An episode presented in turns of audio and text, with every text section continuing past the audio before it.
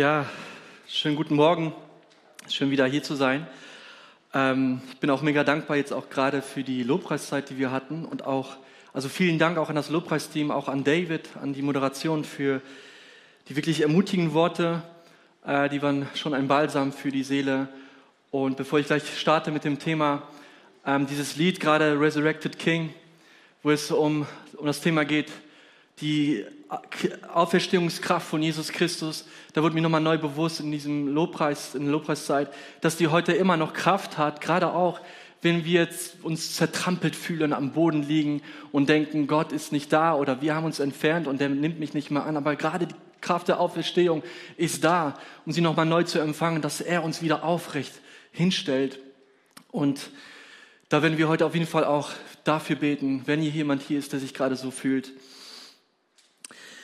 Genau, wir, wir befinden uns in der Predigtreihe Kultur des Himmels und wir hatten in den letzten Wochen, der Eckbert hat damit angefangen, über das Thema Liebe zu sprechen. Der Marco eine Woche später über das Thema Demut. Letzte Woche hat Julian über die Authentizität gesprochen. Ähm, und das sind alles Werte, die Gott selbst verkörpert, die im Wesen Gottes sind. Ne, wenn man jetzt zum Beispiel auf den letzten Sonntag schaut, Jesus, er war zugänglich, er hat sich gefreut, Leute haben es gesehen, er war zornig, Leute haben es mitbekommen. Er war traurig, Leute haben es mitbekommen. Er hat geweint, Leute haben es mitbekommen. Er war authentisch und er hatte keine Masken an. Und heute geht es um das Thema Ruhe, Kultur des Himmels, das Thema Ruhe. Und vielleicht fragt sich der eine und andere, okay, was hat das mit dem Umgang miteinander zu tun? Weil darum geht es ja auch ähm, das, was wir in letzten Sonntagen predigen, dass es nicht nur etwas ist, was Gott verkörpert, sondern dass es widerspiegeln soll im Umgang miteinander. Und wir werden sehen, Ruhe hat großen Einfluss darauf, wie wir miteinander umgehen. Ähm, vielleicht kennst du den Pastor oder auch Autor, der heißt John McComa aus Portland.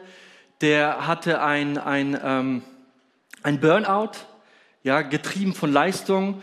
Und er hat sich erholt und Gott hat ihm nochmal eine Zeit geschenkt, wo er hineinkommt in seine Ruhe. Und er hat darüber dann ein Buch geschrieben und er predigt sehr viel über dieses Thema. Er hat viel von Mönchen gelernt, wie sie Ruhe leben. Und er schreibt, was für einen Einfluss hat, wenn wir das Wort Eile der Ruhe gegenüberstellen würden, dann schreibt er in seinem Buch, was das für einen Einfluss hat. Und er sagt, Eile tötet alles, was uns teuer ist. Spiritualität, Gesundheit, Ehen, Familien, durchdachte Arbeit, Kreativität, Großzügigkeit. Und dann sagt er, Eile ist ein soziopathisches Raubtier, das in unserer Gesellschaft frei herumläuft. Ja, ein soziopathisches Raubtier, das in unserer Gesellschaft frei herumläuft. Und wir stehen enorm in der Gefahr, getrieben zu werden von Stress, Eile, Hektik und Leistung und was auch immer auf uns zukommt und was wir tagtäglich hören oder auch sehen. Und Gott verkörpert etwas in sich, was eine Medizin dafür ist. Und es gehört zur Kultur des Himmels. Und zwar ist das der, ist das der Aspekt der Ruhe oder auch der Ruhetag, der Sabbat. Und ich dachte, ich nutze mal heute die Chance, um heute ein bisschen was über den Sabbat zu sprechen, weil es gehört zur Kultur des Himmels. Oder man könnte auch sagen zur Kultur Edens, ja, Paradies Eden. Wir sehen schon den Sabbat, den siebten Tag der Ruhe im Garten Eden. Und wenn wir am Paradies, an, an den Garten Eden denken, einer der schönsten Gedanken, und ich glaube, jeder Mensch sehnt sich danach, puren Frieden zu haben, kein Stress, Ruhe, angenommen sein, mit dem Schöpfer face to face zu sein und mit ihm zu sprechen, mit ihm spazieren zu gehen. Das wird der Zustand Edens. Das ist die Kultur Edens. Und eins der schönen Aspekte ist, dass Gott da war und sich sehnt nach der Gemeinschaft mit den Menschen. Und bevor es zu diesem Zerbruch kam, also bevor der Mensch sich gegen Gott entschieden hat, aber für äh, seinen eigenen Willen und sich entfernt hat von ihm, lesen wir schon von dem Ruhetag. Und 1. Mose Kapitel 2, Vers 1 bis 3, auf den ersten Seiten der Heiligen Schrift lesen wir von dieser Ruhe. Und da lesen wir, am siebten Tag hatte Gott sein Werk vollendet und ruhte von seiner Arbeit. Darum segnete er den siebten Tag und sagte, dies ist ein ganz besonderer, heiliger Tag. Er gehört dir. Nein, er gehört mir. Also Gott. Die ganze Schöpfung legte eine Pause von ihrer Aktivität ein und Gott selbst ruhte. So, und wir lesen, dass am sechsten Tag Gott den Menschen erschafft, nach seinem Bild, also Adam und Eva. Und den ersten vollen Tag, den sie haben, ist kein Arbeitstag. Es ist der siebte Tag. Das heißt, am sechsten Tag sagt Gott nicht, okay, morgen um sechs Uhr steht ihr auf der Matte, besorgt das Futter für die Kühe und, und gibt ihnen was zu trinken. Der erste Tag, den sie voll erleben, ist der Ruhetag. Ist das nicht interessant? Bevor es so wirklich ans Werk geht, erleben sie diese Ruhe, die Gott selber verkörpert. Und wir lernen hier ein wichtiges Lebensprinzip, dass wir bevor wir arbeiten, aus der Ruhe heraus arbeiten. Ja, dass wir, wenn wir zum Beispiel eine Fünftageswoche haben oder eine Sechstageswoche, dass wir nicht wie Sklaven getrieben werden und hoffen, bald kommt der Ruhetag, sondern, sondern wir freuen uns auf den Ruhetag und da erhole ich mich und, und tanke wieder Kraft und gehe daraus hinaus in die Woche und arbeite. Also aus der Ruhe heraus, aus dem Sein heraus. Und das sehen wir auch bei Jesus. Er sagt zu uns Nachfolgern, bleib in mir. Wer in mir bleibt, der wird Frucht bringen. Also bleibt in mir. Und aus mir heraus werdet ihr Frucht bringen, aus dem Sein heraus. Damit haben wir Schwierigkeiten in dieser Welt. Dazu komme ich gleich. Aber wir sind als Menschen geschaffen von Gott und wir sind nicht menschliche Tuende, sondern in erster Linie menschliche Seiende. Das, die, die englische Sprache bringt das super auf den Punkt, wenn es um den Begriff Mensch geht. Mensch bedeutet im Englischen Human Being. Human Being, ein, ein Seiender.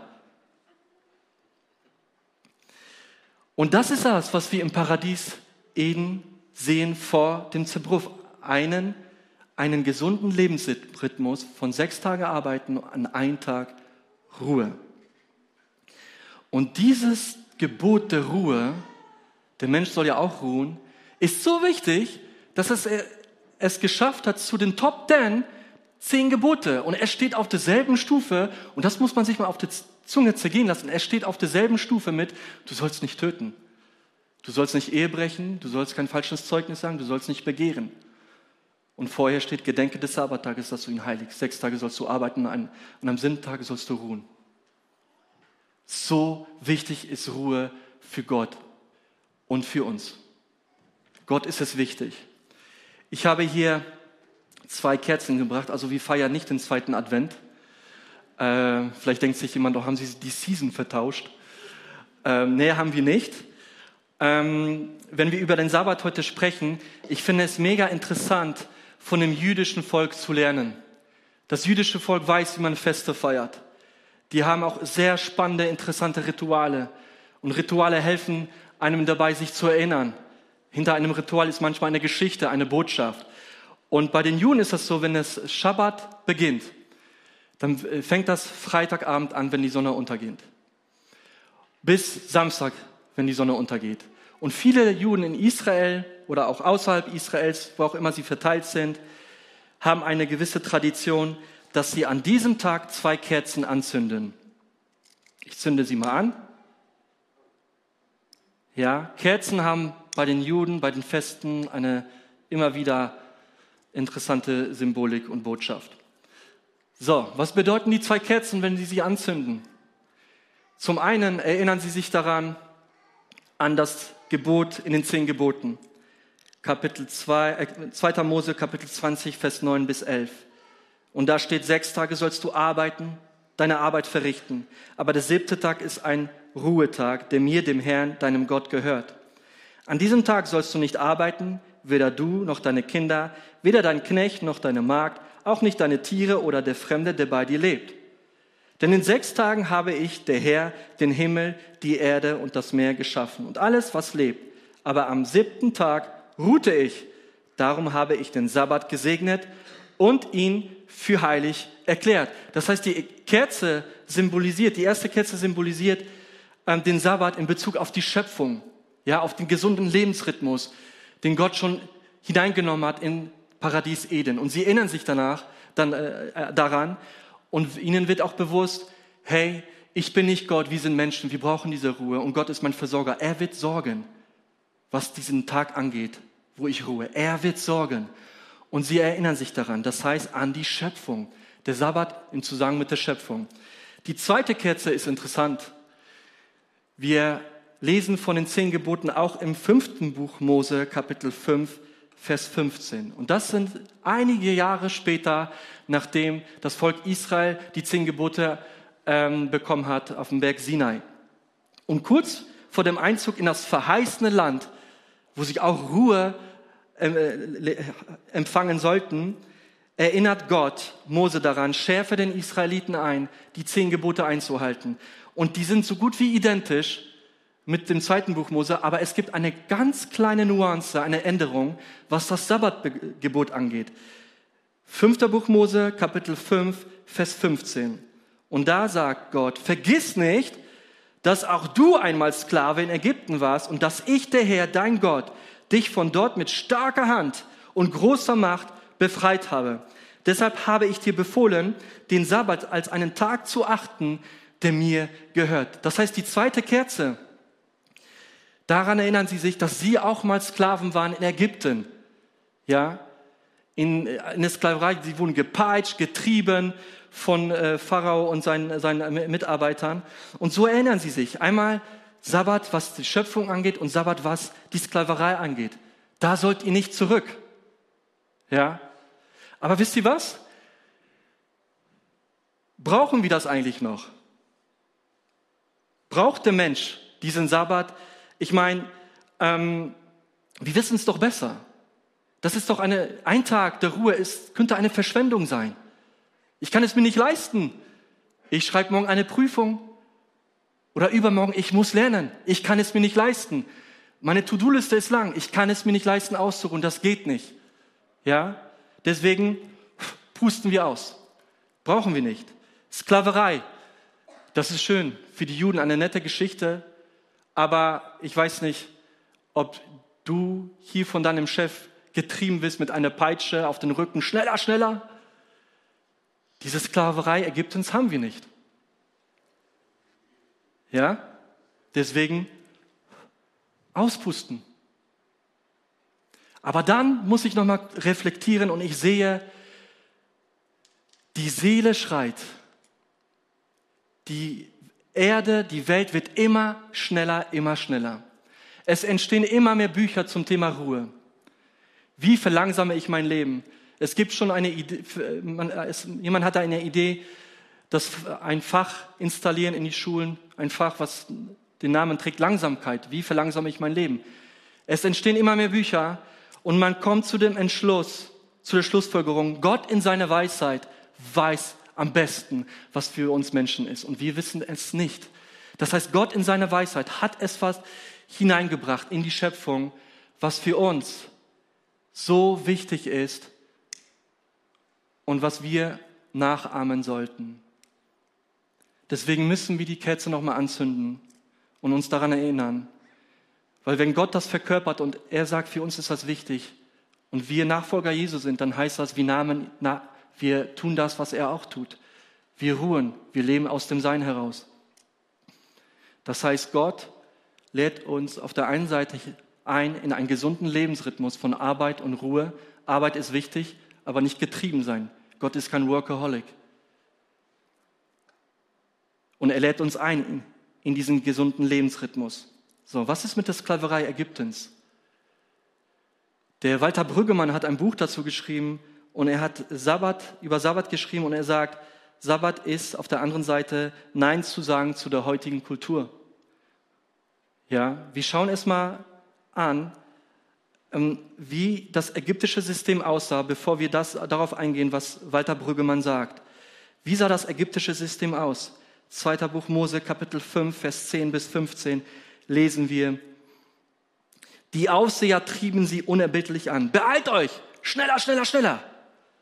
Die ägyptischen Aufseher prügelten die israelitischen Vorarbeiter, die sie eingesetzt hatten, und schrien sie an.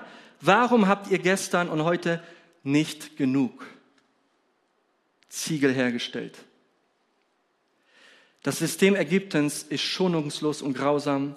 Man wird getrieben von mehr, mehr und mehr. Schneller, schneller. Im ägyptischen System ist es nie genug, nie genug Ziegel. Ja? Und wir erleben dieses ägyptische System heute in einer anderen Form.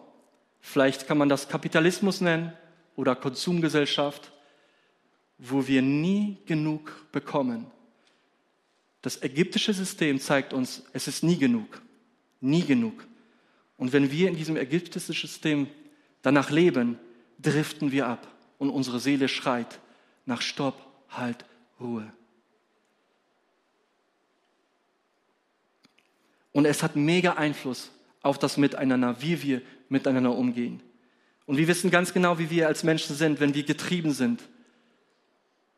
Wenn wir von Leistung getrieben sind, von Hektik und Eile. Wir haben keine Zeit für Beziehungen. Wir hören den Menschen auch nicht richtig zu, weil wir keine Zeit haben.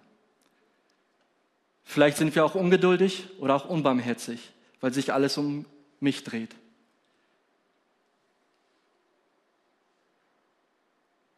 Und ein Mensch, der in Eile lebt, gestresst, das nimmt Einfluss auch auf das Umfeld. Und man, wir können es negativ prägen, aber auch positiv. Das Interessante an dieser Zeit ist, wo wir uns unterscheiden von dem ägyptischen System, was die Israeliten erlebt haben. Ich glaube, der, eine, ein bekannter Christ in Deutschland, Johannes Hartl, hat das gut auf den Punkt gebracht. Und er hat gesagt, die markanteste Veränderung in unserem Umgang mit der Zeit betrifft unseren Umgang mit uns selbst. Der Arbeiter der Frühindustrialisierung war Opfer der menschlichen Arbeitsbedingungen. Vielleicht ähnlich, wobei das pharaonische System noch stärker war, aber da waren die Israeliten Opfer dieser Bedingungen. Und jetzt kommt der Unterschied. Nun aber sind wir es selbst, die uns zu immer höheren Leistungen antreiben und zugleich darunter leiden. Das moderne Ich ist Täter und Opfer zugleich. Mit anderen Worten, wir haben es selber in der Hand. Keiner peitscht uns mit der Peitsche von hinten. Aber wir sind Täter und Opfer zugleich. Wir haben es in der Hand, wie wir unser Leben führen möchten. Und ich weiß nicht, ob du das, ob du den Historiker kennst. Er kommt aus Israel, der heißt Yuval Harari. Jemand aus der Gemeinde hat mir mal sein Buch ausgeliehen äh, zum Thema Homo Deus und er schreibt darüber, wie, in welche Richtung sich die Welt entwickelt. Und da sind so große Unternehmen, äh, die eine große Rolle spielen, die Pläne haben, wie zum Beispiel äh, Unternehmen aus Silicon Valley und viele reichen Leute. Ähm, und man braucht kein Prophet zu sein, um zu sagen, dass es immer schneller wird. Das sieht man, wir spüren es. Aber dieser, was ich interessant finde, ist, dieser Autor Harari wurde eine Frage gestellt. Okay, in so einer eine Welt, die immer schneller wird, welche Fertigkeiten werden überlebenswichtig sein für den Menschen? Und er sagt, was wichtig sein wird, ist eine emotionale Gesundheit zu haben. Und dazu ge gehört zur emotionalen Gesundheit ein Leben aus der Ruhe heraus, zur Ruhe zu kommen. Ich finde es interessant, ich habe es vorhin gesagt, wir können von den jüdischen Volk viel lernen. Ich war mal vor zehn Jahren in Israel und wir sind dann an einem Freitagabend in Jerusalem angekommen. Wir gehen ins Hotel und es war gerade zum Abend hin. Sonne geht unter. Und du wusstest, hier ist gerade im Hotel eine andere Atmosphäre. Kerzen sind an, die Leute sind schön angezogen und du wusstest, hier ist etwas Besinnliches, hier ist etwas Ruhiges, hier ist keine Hektik. Ja, obwohl der, ähm, der Hotelarbeiter sein, seinen Dienst machen muss, aber er, er strahlt eine Ruhe aus, ja, zum Freitagabend. Der Sabbat fängt an. Und für die Juden ist das für heute immer noch wichtig.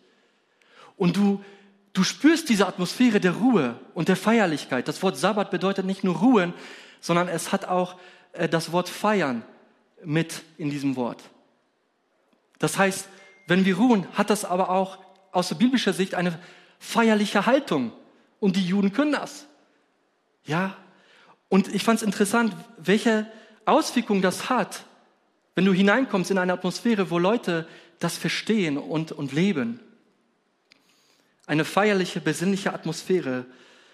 Und wenn wir als Nachfolger Jesu unterwegs sind, dann müssen wir intentionell leben. Was meine ich damit? Wir müssen unsere Ruhe einplanen. Sonst driften wir ab.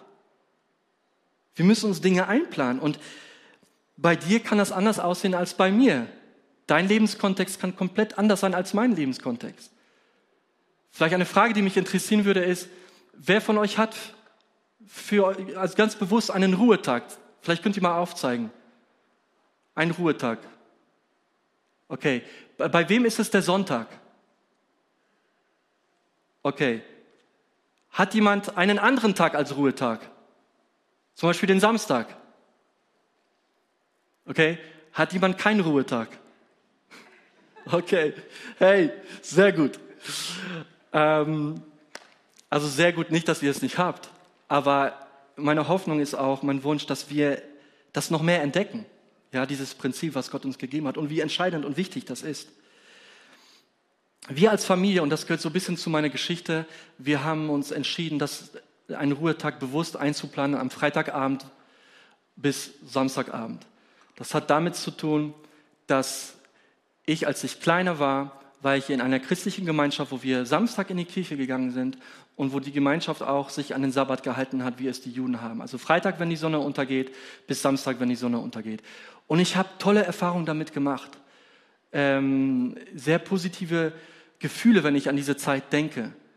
Äh, und ich habe da sehr viel mitnehmen können, wirklich nicht zu arbeiten und vielleicht an diesem Tag auch intensiver mal in der Bibel zu lesen, mal einen Spaziergang zu machen oder was auch immer. Aber ich vertrete die Auffassung, laut Neuen Testament gibt uns, also das Neue Testament gibt uns die Freiheit zu entscheiden, welchen Tag du nimmst. Wichtig ist dieses Prinzip zu leben. Und für einen geht es vielleicht nicht am Samstag, für den anderen vielleicht mehr am Sonntag oder äh, einen Tag in der Woche. Die, die Lebenssituationen sind unterschiedlich, aber wichtig ist, dass wir es einbauen in unserem Lebensrhythmus. Ein Tag der Ruhe. Und wir versuchen dann als Familie dann auch uns loszulassen von Alltagsgeschäften. Ich meine, wenn du einen Tag frei hast, heißt es ja nicht, dass du wirklich ruhst automatisch. Das muss man planen. Ja, weil schnell geht es in diese Richtung, ah, ich muss das noch erledigen, vielleicht noch diesen Brief schreiben, ah, ich muss diesen Brief abschicken, ah, ich habe noch was vergessen äh, einzukaufen. Wisst ihr, was ich interessant finde bei diesem ganzen Thema? Wenn Heiligabend ist, wir bereiten uns darauf vor vorher, damit wir später keinen Stress haben, sondern Ruhe und gemeinsam essen können. Und so machen das die Juden auch mit dem Sabbat. Sie bereiten sich vor. Wenn ich zum Beispiel weiß, ich muss, ich muss dann am nächsten Tag eine Prüfung schreiben, dann lerne ich vorher. So, so versuche ich das zu machen. Als ich in der Vorbereitung war mit der Predigt, die war Freitag fertig. Und ich wusste es vorher, wann ich predige, sodass ich Samstag ausruhen kann und Zeit mit meiner Familie verbringen kann. Und das musst du selber für dich herausfinden, wann es am besten ist und wie du am besten auch ausruhst. Da ist jeder unterschiedlich. Der eine, der eine ruht aus, wenn er joggt. Für ihn ist das lebensspendend. Wenn er dann nach Hause kommt, ich fühle mich wie ein neuer Mensch. Für den anderen kann Joggen der Horror sein. Ja, das gibt's auch. Weißt du, wir sind so individuell und da können wir uns neu entdecken und schauen, wie uns der Schöpfer gemacht hat. Aber das Prinzip der Ruhe, da lädt uns Gott ein, um Ja zu sagen zu dem gesunden Lebensrhythmus, den er installiert hat im Garten Eden, aber auch um Nein zu sagen zu dem ägyptischen System, in dem wir uns befinden. Deswegen, was, was äh, ich dir mitgeben möchte zum Reflektieren, es einfach mal einzuplanen, falls du es nicht eingeplant hast. Und wenn du es eingeplant hast, zu schauen, wie kann ich das vielleicht noch, vielleicht ein bisschen feierlicher gestalten und noch mehr Ruhe und vielleicht noch mehr connecten mit Gott. Ja, mal wirklich zur Ruhe zu kommen, das Essen mal genießen, vielleicht die Zimtschnecke auf dem Tisch mal genießen, ohne schnell zu essen, weil ich noch was erledigen muss. Den Kaffee noch viel intensiver zu genießen. Gemeinschaft zu haben mit anderen Menschen. Nicht auf die Zeit zu gucken, nicht auf die Uhr. Ja, ich habe mich vor einiger Zeit mit, äh, äh, mit jemandem getroffen, das war auch ein Samstag, zum Frühstück, eine richtig coole Zeit. Und wir haben uns ausgetauscht. Aber ich weiß, ich muss das einplanen, sonst drifte ich ab und schwimme mit dem Strom. Was ich aber noch uns mitgeben möchte, ist, es ist super, dieses Prinzip zu haben, aus der Ruhe herauszuleben. Und wenn es um Ruhe geht, da gibt uns Bibel noch mehr Hinweise. Aber ich fokussiere mich heute auf den Sabbat, weil der Sabbat uns was zeigt. Es zeigt uns, dass wir es brauchen, aber es zeigt uns auch, dass wir aus der Ruhe heraus leben sollen, aus dem Sein heraus. Und obwohl dieses Prinzip des Sabbats wichtig für uns Menschen ist, dieser Tag der Ruhe, reicht es nicht aus, um uns zu erlösen von der Sklaverei. Es reicht nicht aus, um uns zu befreien von, von der getriebenen Angst, in der ich lebe, oder von, von der Leist, getriebenen Leistung, in der ich lebe. Es reicht nicht raus. Es braucht mehr. Und kleiner Spoiler, dass wenn in der Bibel über den Sabbat gesprochen wird, was die Einhaltung angeht, dann war das nie abgekoppelt von dem Bundesgott, sondern immer gekoppelt in, in eine Beziehung mit Gott. Und die Einhalt des, Einhaltung des Sabbats war bei den Juden auch zur Zeit Jesu eine Kontrover hat Kontroversen ausgelöst. Wenn ihr in den Evangelien liest, dann habt ihr das mit Sicherheit schon gelesen dass Jesus da geheilt hat, er hat Gutes getan, aber es war ein Problem bei den Pharisäern. Das war ein Streit, zu einem Streitkonflikt gekommen. Und da möchte ich euch kurz hineinnehmen in Matthäus 12. Und der Kontext ist, Jesus ist unterwegs am Sabbat mit seinen Jüngern und die haben Hunger. Ja, da gab es jetzt kein Restaurant, kein Kebabladen, die waren auf einem Feld und die hatten Hunger und haben Körner gegessen. So, und die Pharisäer haben das gesehen und haben gesagt, hey, sie haben sie verurteilt und haben gesagt, es ist nicht erlaubt, laut dem Gesetz vom Feld Körner zu essen an einem Sabbat. Sie hatten Hunger. Und Jesus hatte das Gesetz auf seine Seite, nicht nur das Gesetz, aber auch die richtige Anwendung hatte er auf seine Seite. Und er konfrontierte die Pharisäer mit der Aussage, wenn ihr aber wüsstet, was das heißt, ich will Barmherzigkeit und nicht Opfer, so hättet ihr die Unschuldigen nicht verurteilt. Kapitel 12, Vers 7. Und kurze Zeit später, wir sind immer noch in diesem Sabbatkonflikt mit den Pharisäern, kurze Zeit später fragen ihn die Pharisäer, Jesus, ist es erlaubt, am Sabbat zu heilen? Sie wollten ihn reinlegen, sie wollten ihn anklagen. Und Jesus gibt ihnen eine Antwort in Vers 11 bis 12. Welcher Mensch ist unter euch, der ein Schaf hat und, wenn es am Sabbat in eine Grube fällt, es nicht ergreift und herauszieht. Wie viel mehr ist nun ein Mensch wert als ein Schaf? Darum darf man am Sabbat wohl Gutes tun. Die Pharisäer haben sich hier selber versklavt und haben diesen Tiefgang, der in diesem Gebot des Sabbats ist, nicht verstanden. Sie meinten es gut. Ähm, Sie haben sich Sorgen gemacht. Sie wollten nicht wieder ins Exil, wo sie waren in Babylon. Und aus Vorsicht haben die so viele Gesetze erlassen, die über die Tora hinausgehen. Und auch allein das Sabbatgebot. Da gab es so viele Gesetze, einfach aus Sorge, dass sie wieder zurückkommen, gehen ins Exil. Aber sie driften ab. Und nicht nur das. Die Art und Weise, wie sie den Sabbat leben, mit strengen Restriktionen und Verordnungen, hat Einfluss auch auf das jüdische Volk und sie leben schon unter einem Joch, dem Joch der Römer, der römischen Belagerung. Und jetzt kommen noch die Pharisäer mit dem Joch der vielen Regeln, Restriktionen, die sowieso keiner einhalten kann. So wie die Jünger gesagt haben, wir haben Hunger. Und Jesus sagt Barmherzigkeit. Das ist das. Das Problem bei den Pharisäern war, ist, dass die nicht verstanden haben, mit wem sie es zu tun haben.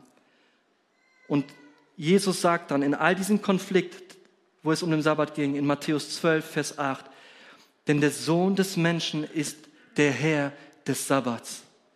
Er ist der Herr des Sabbats. Ja, ein Tag ist cool, es ist wichtig, es funktioniert auch, wenn du Jesus gar nicht nachfolgst. Ja, du kannst da wirklich ausruhen, körperlich, äh, mental und so weiter. Aber der Tag rettet dich nicht von deiner Schuld, von deinem Schamgefühl, von, von deiner Angst und so weiter und so weiter. Viel wichtiger ist es, viel besser ist es, den Herrn des Sabbats kennenzulernen. Der Herr des Sabbats, er hat die Autorität über den Sabbat. Er ist größer als der Sabbat. Jesus ist Herr des Sabbats, weil er Barmherzigkeit übt, weil er Menschen wiederherstellt und ihnen Ruhe schenkt. Kurz bevor es um den Sabbat ging, in Kapitel 12, sagt Jesus in Kapitel 11 des Matthäusevangeliums zum Ende, Kapitel 11, Vers 28 bis 30, eine Stelle, Bibelstelle, die viele von uns kennen. Und er sagt, kommt zu mir, ihr alle, die ihr euch plagt und von eurer Last fast erdrückt werdet. Das ist auch ägyptische Sprache, wie bei Pharao. Die erdrückt werden, fast erdrückt werdet. Ich werde sie euch abnehmen. Nehmt mein Joch, Joch auf euch und lernt von mir, denn ich bin gütig und von Herzen demütig. So werdet ihr Ruhe finden für eure Seele. Denn das Joch, das ich auferlege, drückt nicht und die Last, die ich zu tragen gebe, ist leicht. Weißt du, das ägyptische System erdrückt dich, es treibt dich an nach mehr, mehr und mehr, aber das System, des, die Kultur des Himmels, die Jesus Christus verkörpert, gibt dir Ruhe und er nimmt es ab. Kein Tag ist in der Lage, kein anderer Mensch ist, das, ist in der Lage, die Ruhe zu geben, sondern Jesus, der Herr des Sabbats, ist in der Lage. Und es ist, wir, wir tun gut daran, den Herrn des Sabbats zu folgen und ihn kennenzulernen und aus ihm heraus, aus dieser Ruhe, Ruhe herauszuleben, die er uns gibt. Und Augustinus, der voll in Schuld und Sünde lebte und versucht hat, Lösungen zu finden, es war ein Theologe, Lösungen zu finden, wie er aus diesen, wie er befreit wird von seiner Schuld, hat Jesus Christus kennengelernt und hat dann gesagt, unruhig ist meine Seele, bis sie Ruhe findet in dir. Und das ist der Punkt. Ja, die Seele schreit da draußen. Vielleicht ist hier jemand, da, dessen Seele hier auch schreit nach Ruhe. Ja, aber wir sehen das doch an unserer Welt. Die ist unkalkulierbar, unberechenbar, sie wird schneller. Und die Menschen sind einem, in einem Tu-Modus. Die Seele schreit. Wer gibt uns Ruhe? Der Herr des Sabbats. Und er lädt dich ein, unter sein Joch zu kommen. Und vielleicht haben wir hier ein Bild ähm, das man zeigen kann. Ein Joch, das kennen viele von euch, ähm, wo zwei Tiere miteinander verbunden werden. Und Jesus lädt uns ein, unter dieses Joch zu kommen. Und das Schöne an diesem Joch ist, es ist leicht und er treibt dich nicht an. Zumindest nicht wie ein Workaholic. Er ist kein Workaholic, er ist kein Sklaventreiber. Jesus ist Herr des Sabbats und schenkt dir Ruhe. Und er hilft dir und geht mit dir. Aber er lädt dich selber ein, unter dieses Joch zu kommen und bewusst all dieses, all das, was uns treibt, vielleicht ist es die Angst, vielleicht ist es Schuld, vielleicht ist es Leistung, vielleicht ist es dieses Mehr, vielleicht ist es der Druck des Vergleichens. Ja, ich vergleiche mich mit anderen und ich bin nicht gut genug. Deswegen muss ich noch mehr investieren, damit ich gut genug bin. Aber im ägyptischen System wird es nie genug sein. Nur bei Jesus Christus ist es genug. Nur bei ihm. Und ich, wir werden gleich ins Gebet geben, gehen. Und ich möchte dich nochmal auch einladen, nochmal bewusst zu reflektieren, wo du selbst gerade stehst. Was so deine Situation ist. Wie du es handhabst mit der Ruhe. Hast du für dich selber so einen Tag eingebaut, in deiner Woche, wo du wirklich ausruhen kannst. Und was viel wichtiger ist, wie bist du unterwegs mit dem Herrn des Sabbats gerade? Er möchte uns Ruhe schenken. So lass uns noch gemeinsam aufstehen. Und ich möchte für uns nochmal beten und uns alle segnen. Wisst ihr, selbst als Kirche können wir eine ganze Kirche vor die Wand fahren, wenn wir getrieben sind von Leistungen von To-Dos, To-Dos, To-Dos und To-Dos. Ja? In der Welt ist es scheinbar normal, da herrscht nicht diese göttliche Ordnung Edens. Aber Jesus hat diese göttliche Ordnung hineingebracht, die Kuh des Himmels. Und er lädt dich ein, unter sein Joch hineinzukommen. Und wie schön wäre es, wenn wir selbst die Kultur des Himmels, der Ruhe nochmal neu entdecken und, ein, und es quasi als Gegenüberstellung auch zu sehen, was in der Welt gerade passiert. Und stell dir vor, ähm, Leute in deinem Umfeld sehen, dass du diese Kultur des Himmels lebst, diese Ruhe. Hey, warum bist du nicht gestresst? Warum machst du dir nicht Sorgen? Hey, da geht doch gerade die Post ab in der Ukraine. Warum bist du ruhig? Ja? Warum bist du immer noch ruhig?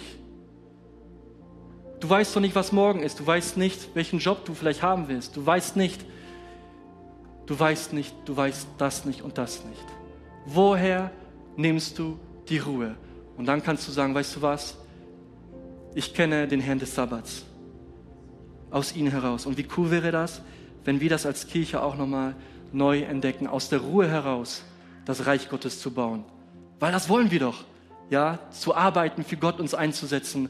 Aber wichtig ist in der göttlichen Ordnung, die im Garten Eden war. Aus dem Sein heraus. Und das ist eine ganz andere Liga als aus dem Tun heraus. Jesus, so danke ich dir, dass du der Herr des Sabbats bist. Ich danke dir, dass ähm, du das auch im Garten Eden schon gezeigt hast und dass du es selber verkörperst, dass du ein Gott bist, der selber ruht und dem Ruhe auch wichtig ist. Und dass du uns einlässt, in diese Ruhe hineinzukommen.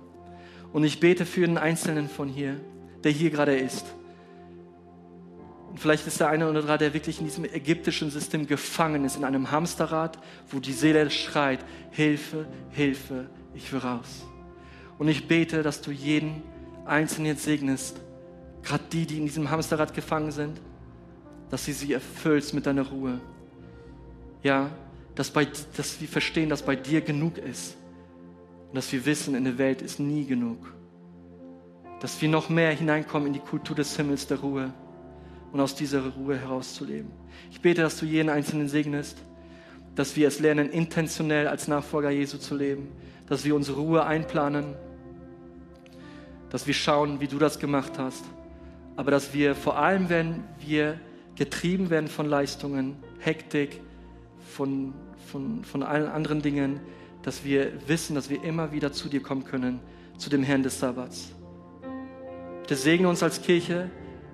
Wir wollen uns für dein Reich einsetzen, Herr Jesus. Du willst uns gebrauchen, aber hilf uns dabei, das aus der Ruhe zu tun. Hilf uns dabei, diese Ruhe auch zu leben im Miteinander, geduldig miteinander zu sein, Zeit zu haben füreinander, Beziehung zu bauen, gemeinsam zu feiern, gemeinsam zu trauern, gemeinsam zu essen und die Zeit zu verbringen. Hilf uns dabei, das alles aus der Ruhe zu tun. Und danke, dass du uns helfen wirst durch deine Gnade, Jesus. Im Namen Jesu. Amen.